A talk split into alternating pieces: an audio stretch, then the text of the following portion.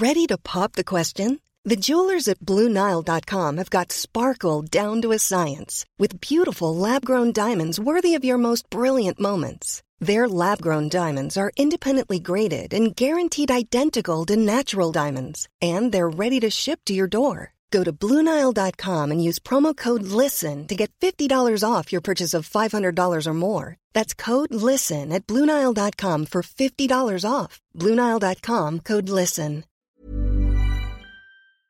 Salut, c'est Victoire Tuaillon. Ces derniers mois, avec mon équipe, on a travaillé sur une série exceptionnelle.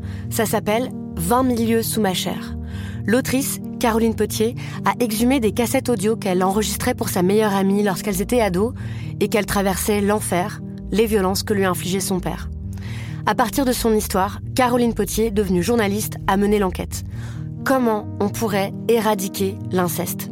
C'est beau, c'est intelligent, c'est bouleversant, et je pèse mes mots, c'est d'utilité publique.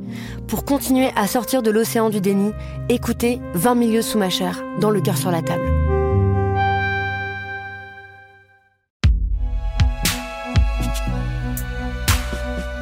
Sculpté par Binge Audio. Mesdames, Messieurs, le jour J.O. est proche. J'espère que vous êtes prêts pour l'opération Sydney. Monsieur Blanc? Le dispositif est en place, monsieur.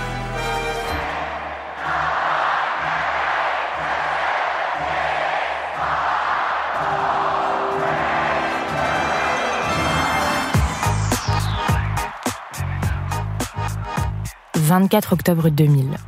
Les Jeux olympiques de Sydney se sont terminés il y a un mois pour laisser place aux Jeux paralympiques. 2843 athlètes sont là, venant de 123 pays différents. Aujourd'hui, on assiste à un match décisif, la finale du tournoi de basket entre l'Espagne et la Russie. Pas mal de personnalités sont présentes dans les tribunes, notamment Elena de Bourbon, la fille du roi Juan Carlos, assise à côté de son époux, tous deux venus représenter leur pays. La pression est au max, d'autant que l'équipe espagnole au JE s'est révélée particulièrement médiocre un mois plus tôt, ne récoltant que 11 médailles. Alors, pour les paras, les sportifs se doivent de rehausser le niveau.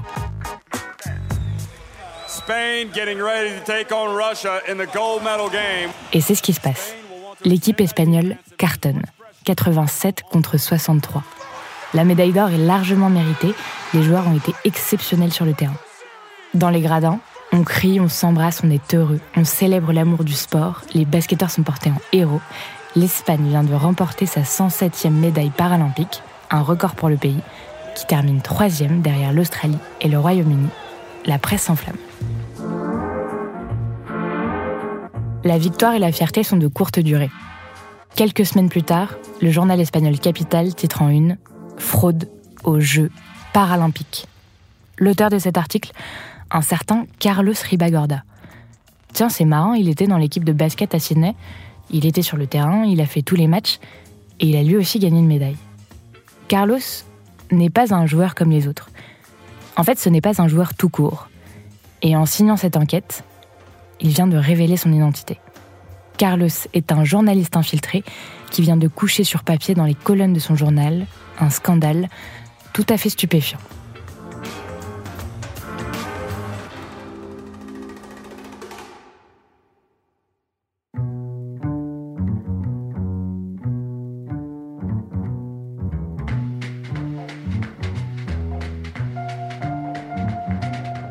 Connaissez-vous l'histoire de Carlos Ribagorda?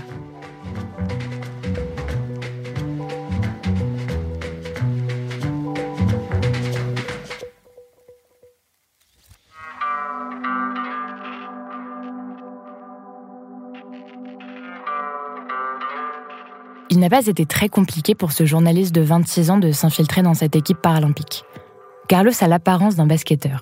Il mesure 2 mètres, il est musclé et lancé, il joue d'ailleurs à ses heures perdues quand il n'est pas occupé à rédiger des articles, et il est bon. Le basket, c'est sa deuxième passion. Des qualités largement suffisantes pour la Fédération espagnole de sport pour les déficients mentaux, qu'il a vu jouer lors d'une compétition municipale, et qui lui a proposé de disputer un match international avec l'équipe de basket des handicapés mentaux. Seul problème, Carlos n'est pas du tout handicapé. Alors il pense d'abord à une mauvaise blague. Mais non, non, tout le monde est très sérieux. Il n'ose pas tout de suite comprendre, mais il accepte l'invitation. Direction la Coupe ibérique au Portugal. Et ce qu'il découvre est édifiant.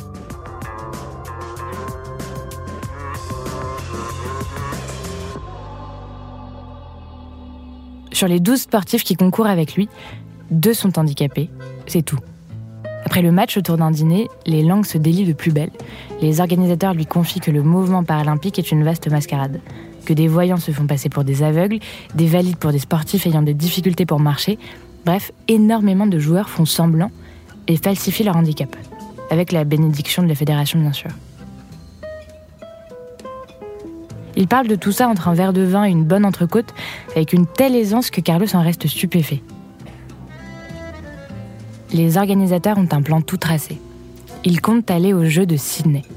C'est la première fois que le basket pour déficients mentaux est au programme paralympique, même s'il est déjà présent dans la version fauteuil depuis les Jeux de Rome il y a maintenant plusieurs décennies.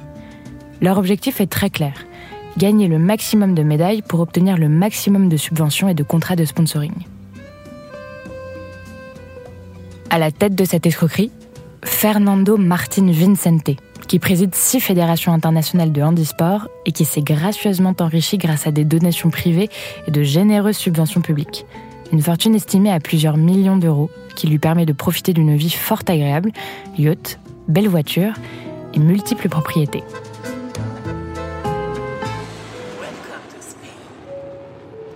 Quand Carlos rentre en Espagne, il confie à son rédacteur en chef qu'il a été sélectionné pour jouer dans l'équipe espagnole de basket pour les déficients mentaux pour les Paralympiques. Son chef lui demande Mais tu es. Non.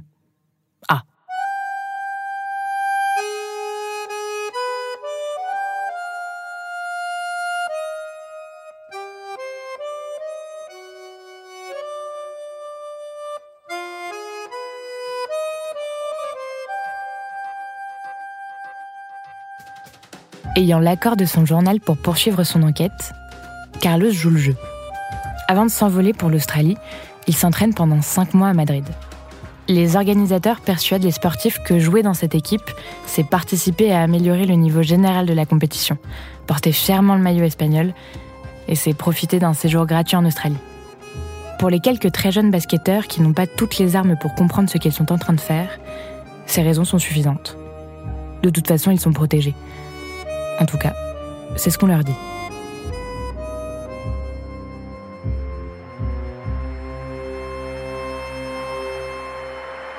Mesdames et messieurs, ceci conclut la cérémonie d'ouverture des Jeux de la 27e Olympiade. Au nom de tous ici présents, nous souhaitons à tous les athlètes bonne chance. Merci et bonsoir.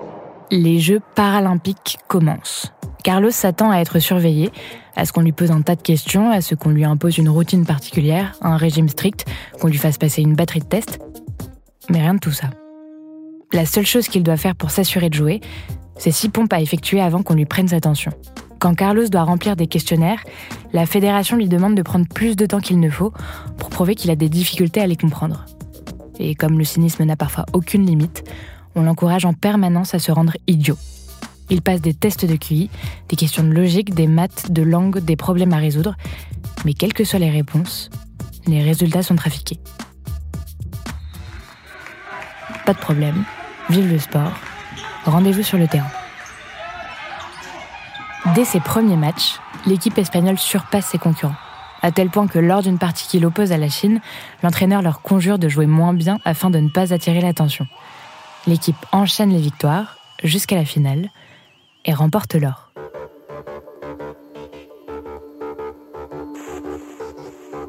Au moment de descendre de l'avion du retour vers Madrid, la fédération invite les vrais handicapés à sortir en premier et les autres de les suivre plus discrètement. Carlos doit enfiler une paire de lunettes de soleil, une casquette et même une fausse barbe. C'est à partir d'une photo de l'événement, publiée dans le journal espagnol Marca, que des lecteurs réagissent. Mais je le connais ce type, j'ai joué contre lui, il n'est absolument pas handicapé. Attendez, mais il était dans mon équipe, j'ai joué avec lui il y a deux ans, qu'est-ce qu'il fout là? T'as vu ça? Tu le reconnais? C'est lui. Le vernis se craquelle. Un mois après la fin des Jeux, Carlos se rend chez un notaire pour renvoyer sa médaille au QG du comité olympique et publie dans la foulée son enquête dans le journal Capital.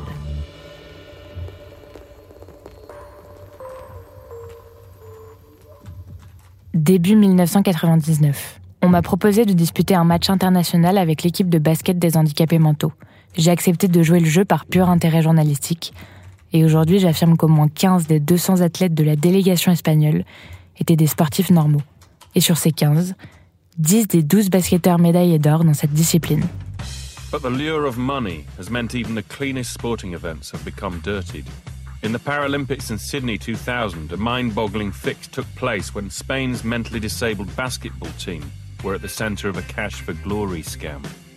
The story broke when this journalist, Carlos Ribagorda, told the world he had been part of the gold medal winning team, a team that Spain's Paralympic Federation had filled with players with no mental disabilities at all. La bombe est lâchée.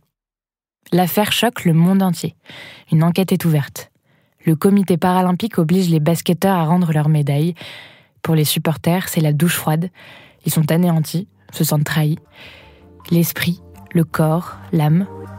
C'est censé être ça la devise des Jeux.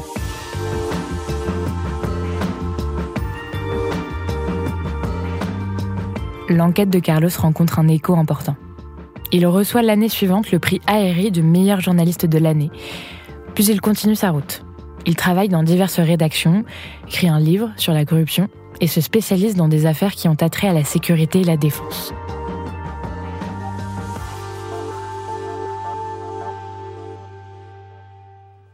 Il faut attendre 13 longues années pour qu'un procès ait lieu. En 2013, 18 des 19 personnes accusées voient les poursuites abandonnées après avoir accepté un acquittement négocié avec le tribunal et les avocats de la défense. Aucune charge n'est retenue contre les 10 basketteurs valides. Fernando Martin Vincente est le seul à être déclaré coupable.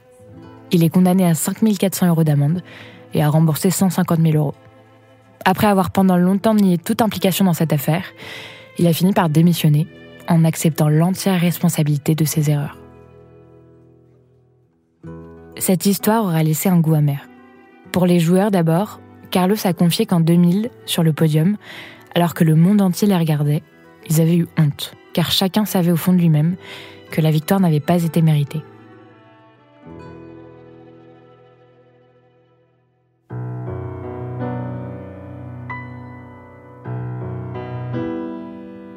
Aujourd'hui, les joueurs ont retrouvé leur anonymat mais sont restés dans l'ensemble très perturbés par cette affaire, certains n'ayant pas réussi à se sortir d'une dépression.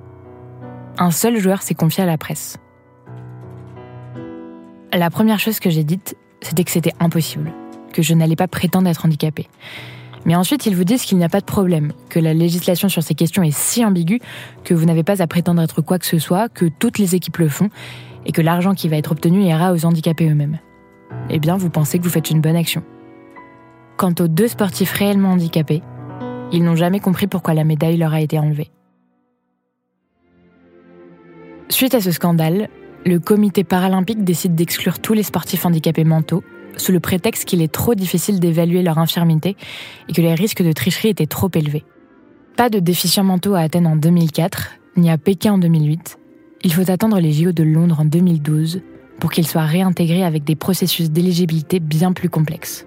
Leur présence est limitée à trois sports athlétisme, natation et tennis de table, avec une limite de quotient intellectuel fixée à 75 points.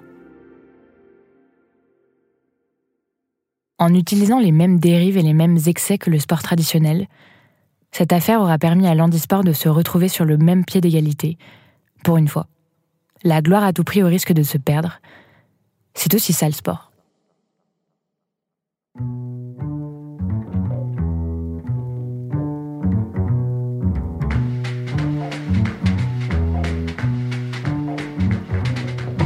Héros de cette histoire, Carlos Ribagorda.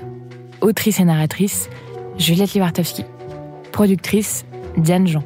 Réalisateur, Geoffrey Puitch. Recherchiste, Cyrina Zouaoui. Générique, François Clos et Thomas Rosès. Connaissez-vous l'histoire? Car l'histoire, c'est nous.